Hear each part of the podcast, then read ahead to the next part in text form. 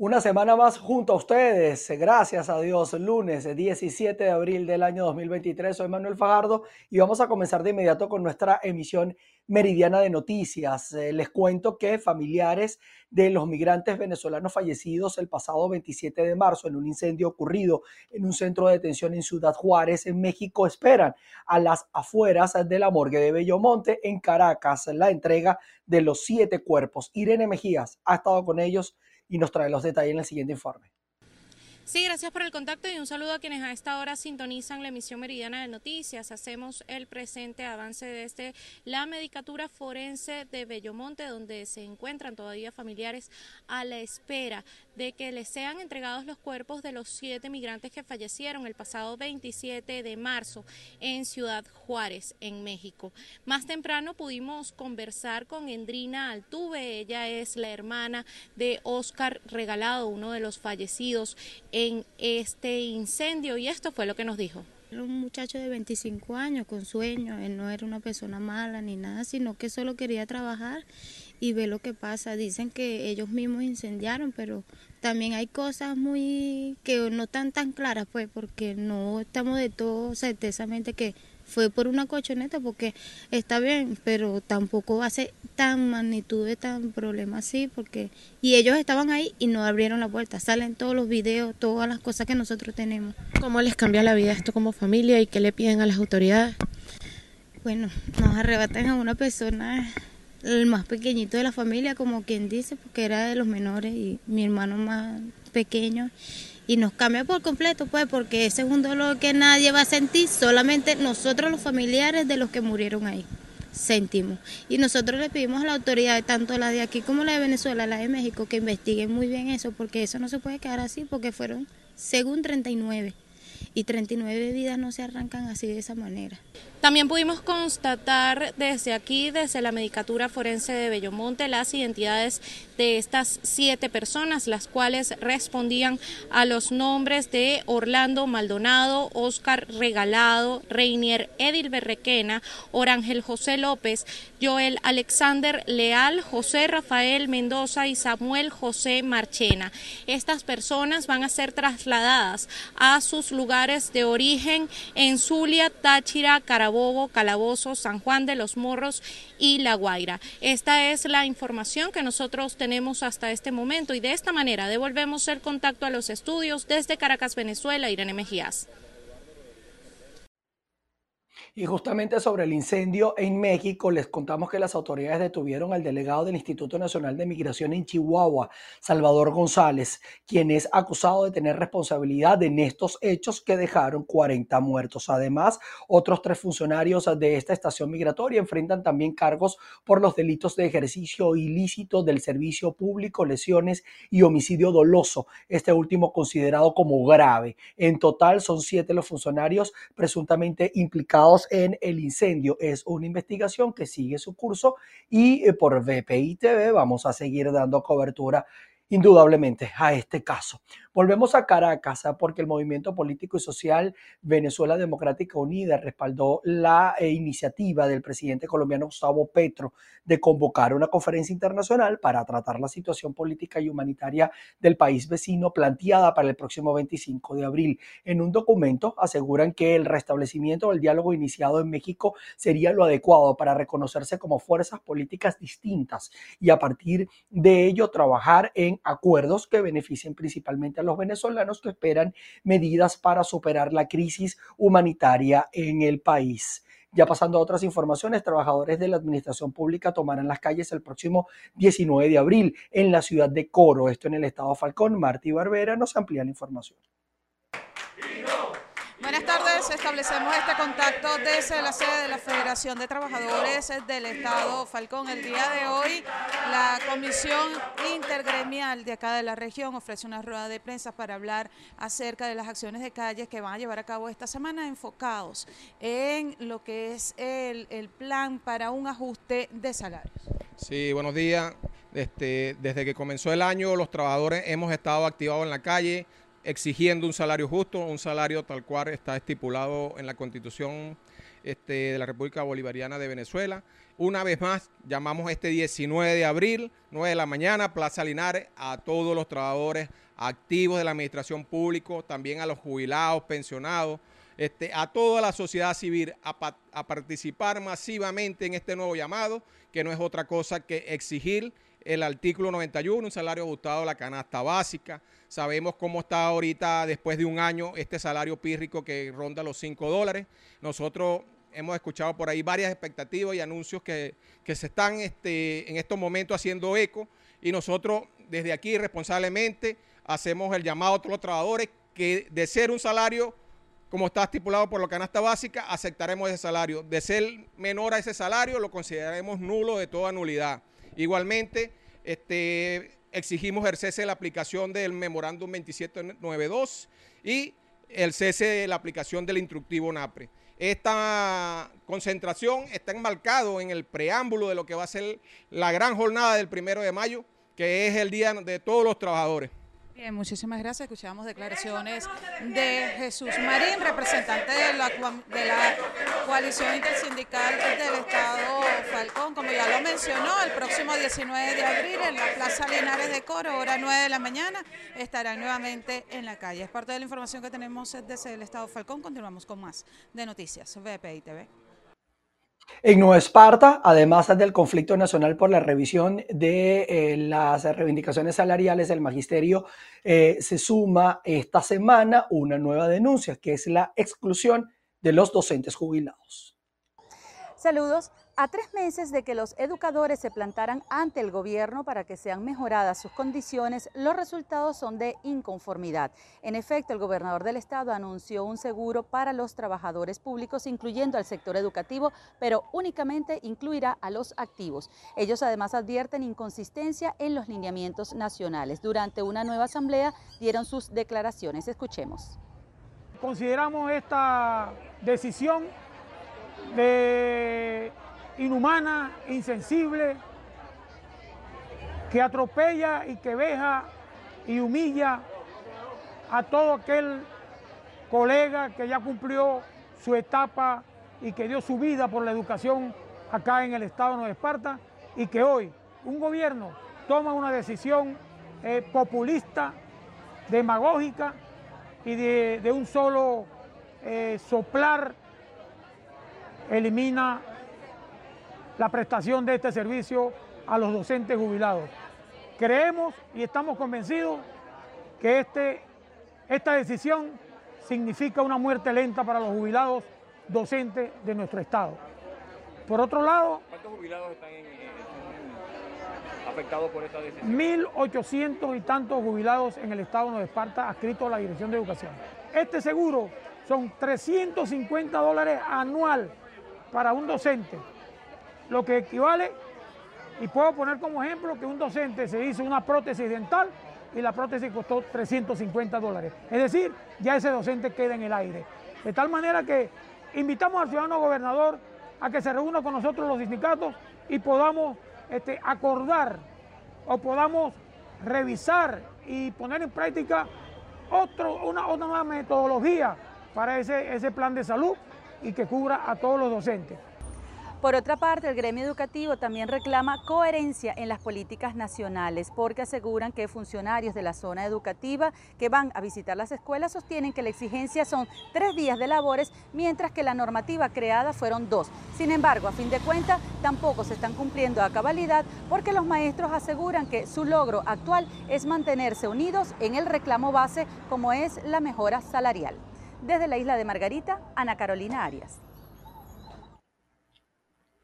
En el estado Trujillo, este inicio de semana, los trabajadores de la educación exigen respuestas al ajuste salarial antes del primero de mayo, Día del Trabajador.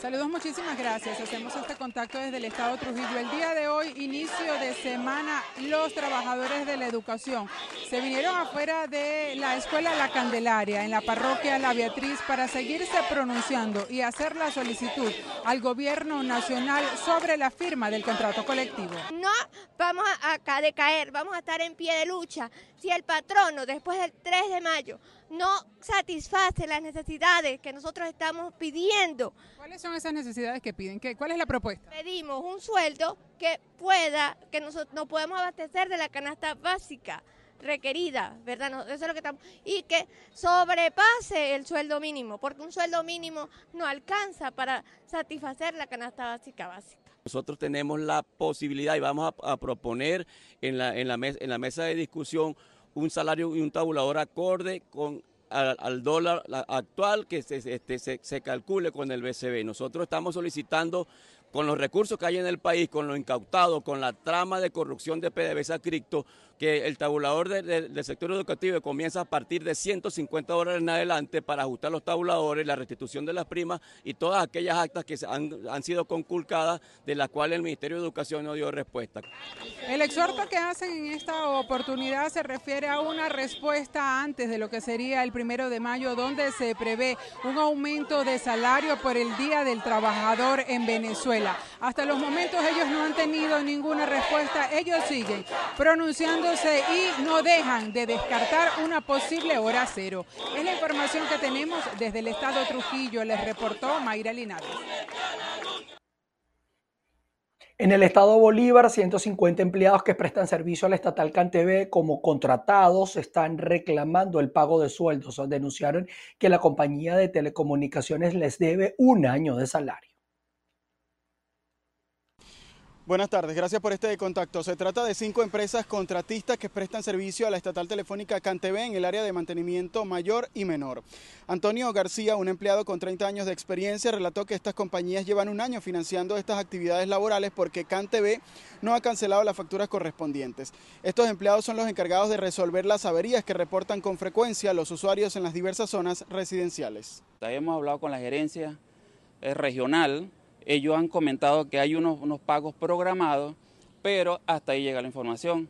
Nosotros queremos, pues, nosotros exigimos que como nosotros cumplimos nuestro trabajo, nosotros también queremos que nos, cumplan con los pagos asignados. Nosotros, por ejemplo, somos 150 trabajadores, más de 250 familias nos encontramos afectados por este, por este mal, mal, mal procedimiento que tiene la, la, la finanza de CanTV.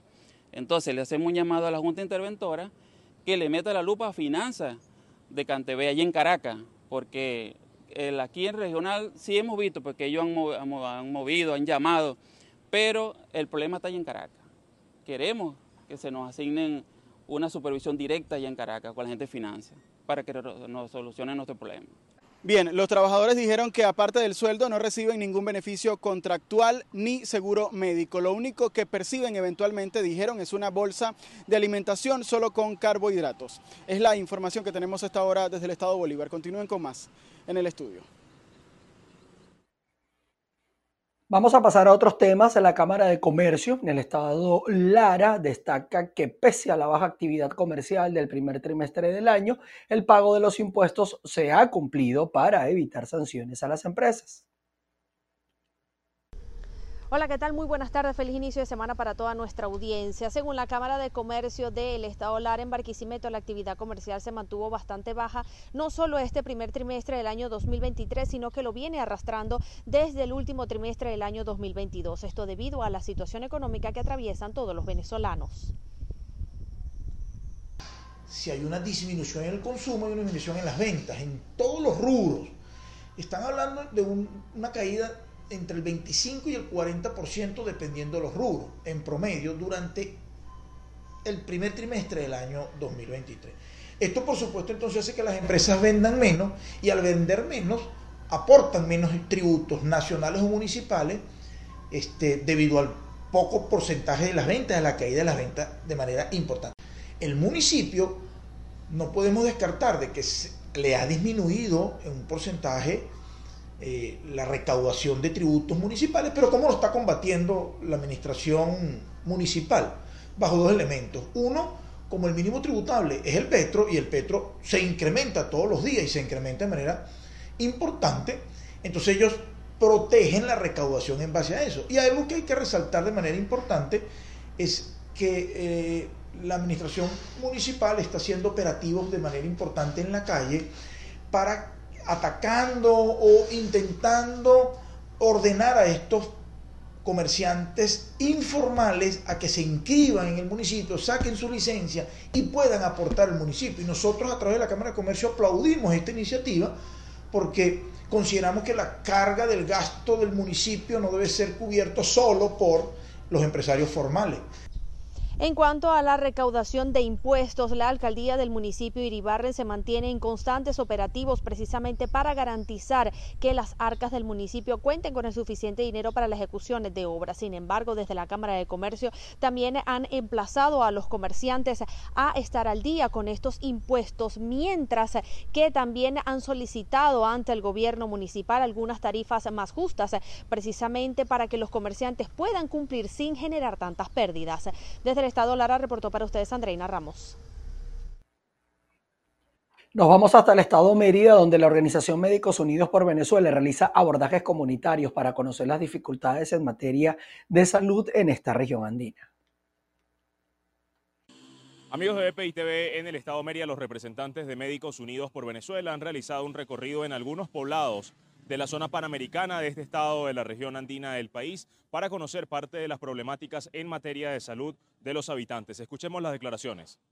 Desde Médicos Unidos Venezuela, el capítulo Mérida, continuamos realizando abordajes comunitarios para diagnosticar la realidad sanitaria de las comunidades y presentar a la población las actividades de la APS.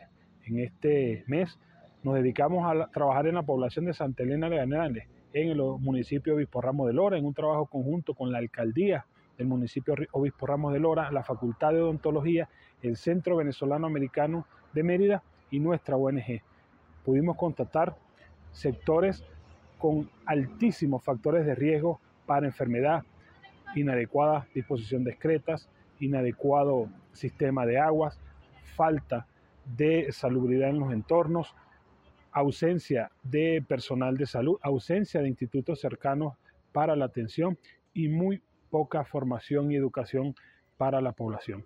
Esto nos eh, compromete a seguir trabajando más por las poblaciones merideñas y nos obliga a hacerle un llamado de atención a las autoridades.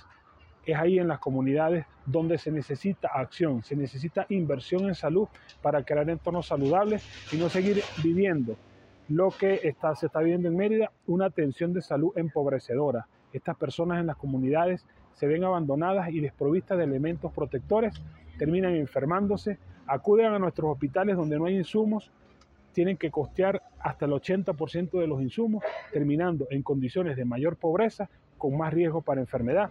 Es posible crear una situación mejor para los merideños, pero requiere el compromiso de todos son parte de las problemáticas y las exigencias realizadas por los representantes de la salud en este estado de la región andina del país. Reportando desde el estado de Mérida, soy José Gregorio Rojas, BPI TV. Habitantes de La Campiña, en el municipio de Naguanagua, en el estado Carabobo, protestaron para rechazar la insalubridad generada por el colapso de la red de cloacas que los mantiene viviendo entre la putrefacción.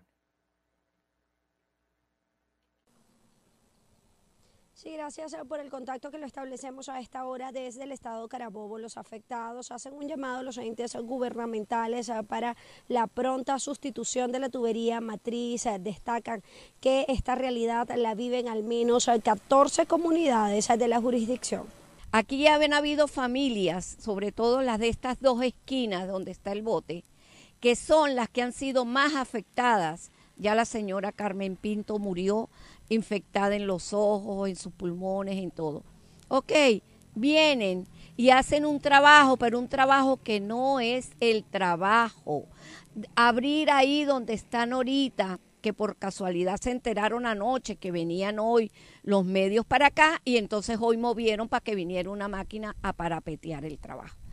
La obstrucción está enfrente del parque ahí el paso de gandolas ilegales de un estacionamiento que está detrás de donde está la subestación de Corpo Elec es lo que ha llevado a que la calle se hunda y el tubo matriz que colocó la constructora Viviendas Universo hace 46 años está fracturado. Es un problema muy serio porque, como le digo, una, una cloaca que está rebosando al ambiente eh, eh, esa, esa sustancia es trasladada a través de los zapatos, a través de los cauchos de los carros, etcétera, hacia las viviendas. O sea que la cloaca no, la, no solamente la tenemos ahí en la calle, también la tenemos en parte en la casa. ¿ok?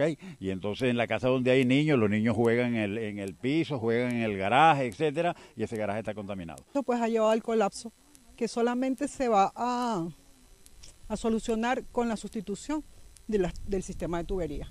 Eso es una obra de infraestructura grande, pero que hay que pensar en eso porque vivimos de pañito en pañito y eso dura unos meses y volvemos otra vez con el problema de aguas negras. En la zona norte, en la Balmore Rodríguez, tenemos un grave problema que las cloacas corren por las calles desde arriba hasta el río Sil, desde Malagón hasta el río Sil. Y eso hace que pues todas las urbanizaciones y comunidades que están aledañas, pues inclusive salgan las aguas negras por las tanquillas de las casas. Además del problema de insalubridad al que asegura están sometidos desde hace algunos años, el agua residual que circula libremente por las principales calles y avenidas ha socavado la placa asfáltica, generando así un nuevo problema.